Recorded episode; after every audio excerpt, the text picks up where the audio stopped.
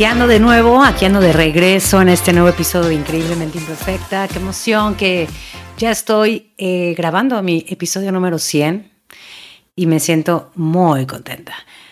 Sabes que este episodio quise hacerlo más personal. Digo, ahorita ya vas a encontrar mucho monólogo, eh, entrevistas y relatos, que es las tres secciones que estoy manejando ya en el podcast. Pero hoy sí voy a hablar un poquito más sobre este proyecto. Es algo muy personal porque, bueno, creo que contigo he compartido muchísimas cosas y ya llevas rato escuchándome. Y hoy precisamente quiero hablarte sobre ese proyecto y por qué se llama Increíblemente Imperfecta, por qué para mí la imperfección es lo que ha definido mi vida desde que me di cuenta de esta palabra, de esto que, que conlleva, de esto que proyecta. Realmente ha sido eh, pues algo que me ha hecho cambiar muchísimas cosas dentro de mí y sobre todo poner foco a cosas que pensé que estaban mal, y lo digo entre comillas, porque realmente todo es aprendizaje. Y quisiera empezar con esta pregunta que sería, para mí, ¿qué es la imperfección? ¿no? ¿Y por qué, por qué es parte de este proyecto, de este podcast, de todo lo que estoy creando? Y para mí la imperfección en su momento, en su tiempo, fue algo que no quería que se notara. Yo quería ser una mujer perfecta para los demás. Yo quería aparentar ser la novia perfecta, ser la amiga perfecta y controlar mucho mis sentimientos, controlar mucho mis pensamientos, emociones, todo lo que yo traía cargando eh, para no alejar a las personas de mí. Y eso me costó mucho trabajo entenderlo, porque ahorita te lo cuento y pues bueno, esto viene siendo algo que fluye. Sin embargo, fue un trabajo de muchos años de de terapia, de libros, de introspección, porque realmente sí me preocupaba ser una persona imperfecta, sí me preocupaba que la gente me viera mal, me viera eh, con los defectos que, que cargo y que la gente se alejara, ¿no? Yo recuerdo muchísimo que, que yo fui, yo parenté ser muchas veces en una relación con la que tuve muchos años atrás, ser esa persona que él quería que yo fuera, para que él no se alejara, para que él no me dejara. E inclusive también en amistades. Yo recuerdo que cuando fui súper imperfectas, eh, se alejaron varias personas de mi lado y era porque también me pasaba, o sea, también había cosas que decía, oye, también esto, es, esto no va con los límites que, que una persona normal, entre comillas, también puede ser, ¿no? Y, y yo traía mucho como que ese altibajo de, de mi carácter. Me acuerdo que que desde muy pequeña siempre empecé a demostrar esta parte de, defenderme, pero al momento de defenderme era la enojona de la familia. Entonces era la prima enojona, la hermana enojona, la hija enojona, la amiga enojona. Entonces crecí con esa etiqueta que sentí que era lo que me definía y lo que me iba a a definir el resto de mi vida y que eso estaba mal. Después de un tiempo comprendí que realmente el enojo en mí era poner ciertos límites. ¿Y qué pasó? Como lo reprimí, ¿qué te puedo decir? O sea, pasaron cosas que yo no quería que pasaran, pero no quería poner límites porque no quería que la gente me etiquetara como la niña enojona. Y bueno, estos son uno y otros ejemplos que tengo en mi vida. Creo que seguramente tú también has de tener muchísimos. Eh, seguramente de chiquita te etiquetaron, seguramente tú te creíste eso. Yo te invitaría a que reflexionaras sobre el mensaje que te trae cada emoción a esas alturas de mi vida, tengo 38 años, he ido experimentando muchas cosas, entre ellas el saber que cada emoción trae un mensaje. O sea, créanme, a lo mejor tú ya lo sabías, créeme que yo no lo había como descrito, no lo había definido, no lo había descifrado, porque para mí era el simplemente actuar, ¿no? El actuar conforme a como me sentía. Pero ya después de, de varias horas era, ay, ¿por qué actúo así? No, tuve que haber dicho eso, que... Entonces, creo que esta parte de conocer más sobre la forma de cómo actúan las emociones, qué mensajes traen, em, te puede dar muchísima respuesta y muchísima sabiduría. Y bueno, respondiendo a esa pregunta, eso fue en parte lo que yo me di cuenta que quería como tanto trabajar en mí como ofrecer o aportar a la comunidad. Y en pandemia, precisamente, que yo creo que a muchas nos pegó, en mi caso, la verdad que a mí sí me deprimió mucho, me, me, fui para abajo, hubo una temporada que sí me fui para abajo porque tenía mucho miedo, porque solamente pensaba en eso, ¿no? Todo el tiempo estaba pensando. Entonces un día se me ocurrió que tenía muchísimas ganas de grabar de sacar un programa, de poder hablar ante el micrófono. Siempre me han gustado las, las redes sociales, me han gustado muchísimo los medios de comunicación. Em, yo estudié ciencias de la comunicación precisamente, pero nunca, nunca había estado metida en un programa de radio, ¿no? Y yo quería como, como que comunicar, comunicar algo, pero no sabía como que qué. Y fue así que escuchando un podcast, me acuerdo que, que dije, bueno, a ver, creo que esta parte de lo que yo he estado aprendiendo a lo largo de mi vida no me hace perfecta, no me hace la experta en nada, no me hace que tengo la sabiduría ni la vida arreglada ni la vida en armonía todo el tiempo y que soy feliz y que no me enojo ya, pues no. Pero creo que sí he tenido muchos eh, apoyos y sobre todo muchos recursos porque yo estoy trabajando en mitad, cada día estoy trabajando en mí. A mí me gusta estarme nutriendo de cosas que me, que me hagan ser una mejor persona, que me hagan eh, sentido, que hagan introspección en mí. Porque honestamente la pandemia para mí fue como el boom en el decir, a ver, ¿qué estoy haciendo aquí? ¿Por qué estoy todavía aquí? Porque tuve gente cercana que falleció. ¿Yo por qué sigo aquí? ¿Cuál es mi, mi sentido? ¿Cuál es mi objetivo? Y muy aparte de que yo llevaba leyendo varios libros, em, asistiendo a talleres, todo que fuera con el afán de crecer en mí, fue cuando dije, creo que es el momento de abrir un espacio. Y para mí fue como el trabajar en mí y si puedo aportarte algo a ti, pues qué mejor, ¿no? Yo siempre he dicho que tú puedes tomar todo lo que a ti te sume. Toma lo que te sume. Todo lo que digan, no te lo creas. Mejor investigalo, mejor cuestionatelo, mejor busca si es algo que vaya contigo, si va con tu historia de vida, si va parecido en eso.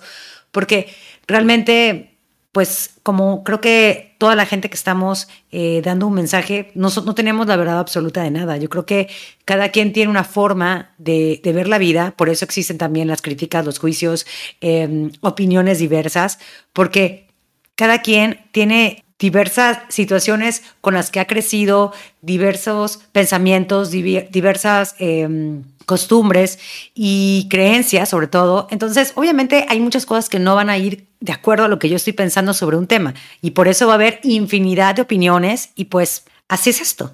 Eso es lo increíble, lo increíble, que, esta, que, que sea un espacio para abrir ideas y para cuestionarte qué es lo que sí puedes tomar y qué es lo que no puedes tomar.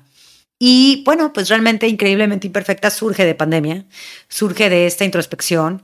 Eh, y fue cuando dije, ¿por qué no me estoy aceptando tal y como soy? ¿Por qué eh, realmente he querido esconder algo que, que siempre he sido? O sea, estoy segura que tengo amigos que les agradezco muchísimo si están escuchando este episodio. Les mando un besote, saben quiénes son, que me han escrito y que ellos me conocieron en una faceta completamente diferente y que ahorita que me ven dicen, wow, ok, esta eres tú realmente. Sí, o sea, yo me escondí mucho tiempo. Yo estuve escondida en ciertas situaciones, en otras no, en otras fui otra persona. O sea, como que yo creo que he pasado por muchas etapas. Eh, las personas que me conocieron hace 10 años, créanme que no soy la misma de hace 10 años. Eso es lo increíble del ser humano que cambiamos, que realmente cambiamos, eh, si se tiene el valor. Y realmente esta parte de, ellos que, están viendo es de que sí, o sea, yo ya me estoy quitando máscaras y todavía me faltan muchísimas. Todavía créanme que aún tengo miedos, aún me cuesta muchísimo trabajo, inclusive verme ante un video, eh, escribir un, un post, em, salir yo frente a cámara. O sea, aún tengo muchísimas inseguridades. Eh, luego tengo bajones, eh, las comparaciones están a la orden del día y trato de siempre estar como, como trabajando en mí. Hay momentos en que de plano digo, no quiero saber ahorita nada de nadie, no me conecto y no saben nada de mí, seguramente te has dado cuenta. Luego hay días en que de verdad necesito tiempo conmigo porque, porque soy un ser humano y soy una persona que también siente, así como tú y también tengo miles de defectos, también le he regado. Eh, eso siempre creo que lo, lo comento muchas veces en, las, en, en, los episodios que he grabado, de que le he regado muchas veces. He tenido relaciones que hoy agradezco muchísimo todo lo que me dejaron. Tal vez en su momento no se veía así, pero créame que lo agradezco. Amistades que también ya no están pues conmigo, ya amigas que ya están en otro rollo, que acabamos mal, socias que también tuve que va y nada que ver.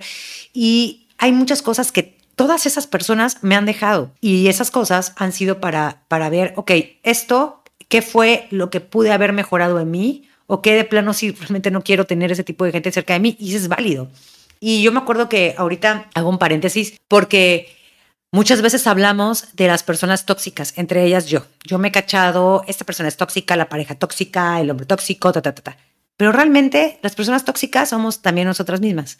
En momentos de nuestra vida fuimos tóxicos porque a lo mejor estábamos pasando por una situación que ni nosotros mismos nos entendíamos y no sabíamos cómo manejarlo y caímos en la toxicidad, lo digo entre comillas, pero realmente todos somos tóxicos. Y esta parte, estoy haciendo un paréntesis muy, muy grande. Esta parte puedes encontrar en un libro que de hecho ahorita estoy viendo, que se llama Positividad Tóxica, se los recomiendo mucho porque habla sobre este tema, en donde realmente las personas, todas las personas somos tóxicas alguna vez en nuestra vida.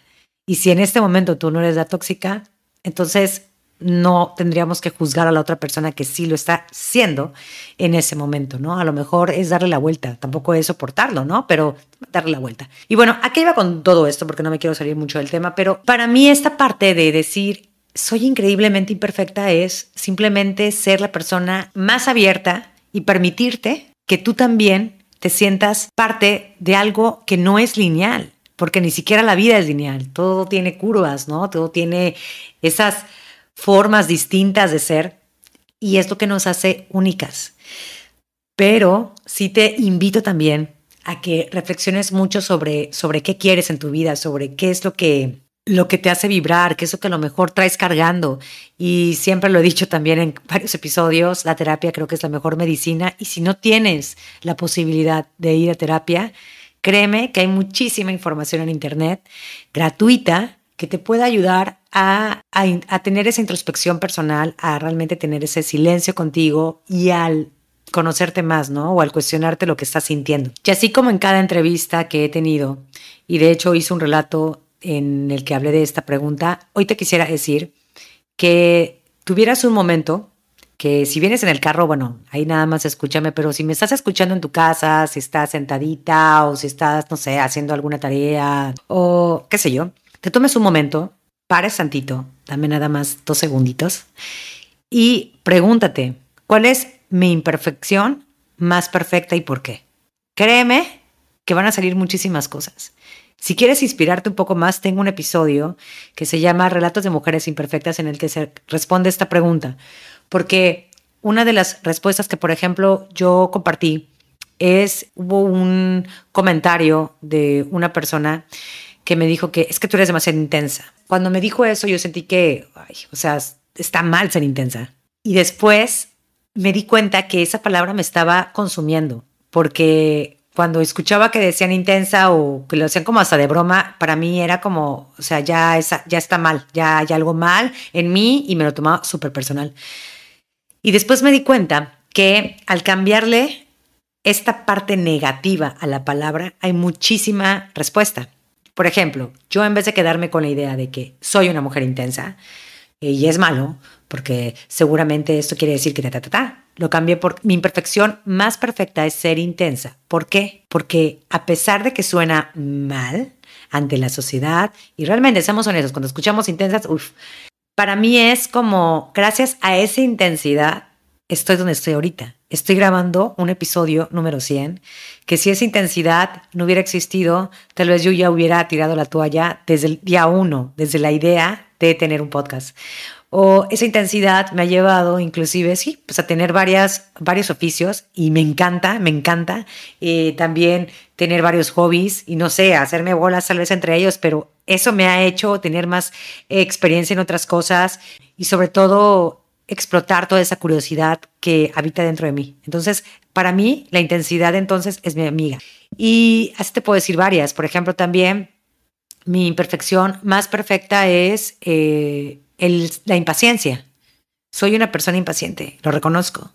Y ahorita yo lo veo, le doy la vuelta en el aspecto de decir, gracias a esa impaciencia, he podido tomar varios cursos y he podido aprender muchísimas cosas, porque no me quiero esperar a que alguien más lo haga prefiero hacerlo yo y ya si no me da tiempo, pues ya lo delego, ¿no? Pero ya lo, ya lo aprendí y eso a mí me ha ayudado muchísimo. He aprendido muchísimas cosas, sobre todo en pandemia más. Y eso me ha gustado. Entonces yo te invito a que hagas esa reflexión contigo. ¿Cuál es tu imperfección más perfecta y por qué? Y te sientas tranquila y te sientas libre de compartirlo. Y si lo quieres compartir conmigo, créeme que seré la más feliz, se los juro. Porque es una pregunta que, que, para empezar a mí no se me ocurrió, le soy honesta, se le ocurrió a una amiga mía que se llama Betel.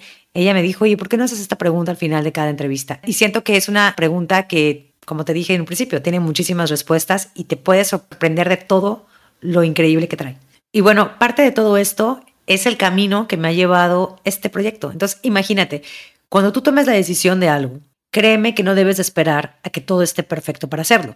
Y eso me lo estoy diciendo dos veces ahorita, porque últimamente me he cachado esperando que todo sea perfecto cuando realmente digo, a ver, pues me tienes un podcast que se llama Increíblemente Imperfecta, ¿qué onda? Pero sí, hay veces en que pues caemos en eso, ¿no? Uno espera tener todo el kit o todo el conocimiento o no sé, hasta que tengas esa maestría o ese título, cuando realmente puedes empezar ya. Hay muchísimas formas de empezar y si tienes un proyecto en mente, si tienes esa cosquillita que te trae dando vueltas en la cabeza, no esperes el momento perfecto para hacerlo. Más vale hecho que perfecto, ¿no? Entonces, empieza.